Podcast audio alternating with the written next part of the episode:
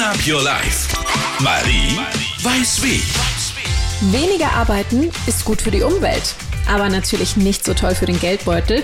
Trotzdem wünschen sich immer mehr Menschen eine bessere Work-Life-Balance und das aus guten Gründen.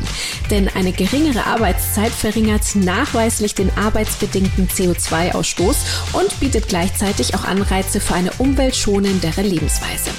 Denn wer mehr Zeit hat, kann sie zum Beispiel für Gartenarbeit einsetzen. Man kocht mehr zu Hause und bestellt weniger oder nutzt weniger Fertigprodukte und verursacht dadurch auch weniger Müll. Wer weniger arbeitet, muss außerdem auch weniger zur Arbeit pendeln. Und wer mehr Freizeit hat, ist in der Regel glücklicher, zufriedener und hat mehr Zeit für Bewegung. Und das wiederum wirkt sich nachhaltig auf unsere Gesundheit aus, wodurch unsere Gesellschaft auch weniger Medikamente braucht.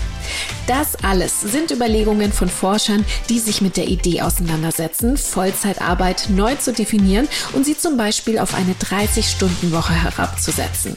Solche einschneidenden Änderungen gab es im Laufe der Geschichte immer wieder. Das Arbeitszeitgesetz, wie wir es heute kennen zum Beispiel, gibt es seit 1994. Unter Paragraph 3 wird dort die werktägliche Arbeitszeit der Arbeitnehmer auf acht Stunden festgesetzt und wer weiß, vielleicht wird diese Arbeitszeit bald neu definiert. Green Up Your Life. Marie weiß wie. Checkt auch den Blog und den Podcast auf energy.de.